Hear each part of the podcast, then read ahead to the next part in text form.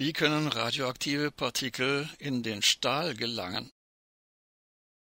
An der Innenwandung eines Reaktordruckbehälters und auch in den Rohren eines Dampferzeugers lagern sich radioaktive Partikel aus dem Primärkreislauf eines Atomkraftwerks ab.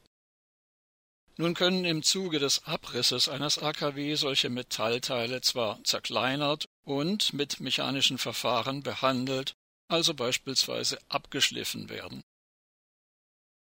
Die radioaktive Kontamination lässt sich damit zwar verringern, aber nie mehr restlos beseitigen.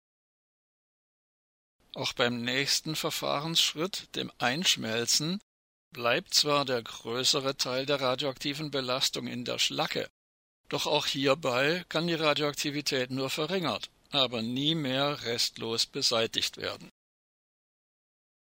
Mit dem sogenannten Freimessen wird lediglich die Illusion erzeugt, es sei keine Radioaktivität mehr vorhanden. Hinzu kommt noch folgende Problematik. In jedem Stahl ist beispielsweise auch Stickstoff in mehr oder minder geringer Konzentration enthalten. Es ist sehr aufwendig, den Stickstoffanteil in Stahl mit speziellen Verfahren unter 30 Mikrogramm pro Gramm zu drücken.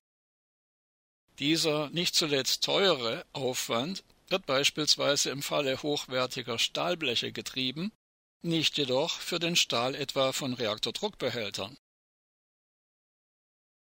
Durch die Neutronenstrahlung der Kettenreaktion im Reaktordruckbehälter werden solche Einschlüsse von chemischen Elementen wie Stickstoff in radioaktive Isotope umgewandelt.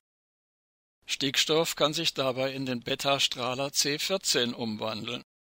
Halbwertszeit 5700 Jahre wird dieser radioaktive Kohlenstoff C14 dann nach dem Einschmelzen und dem Wiederverwerten des radioaktiv kontaminierten Stahls freigesetzt, kann er durch Atmung inkorporiert werden.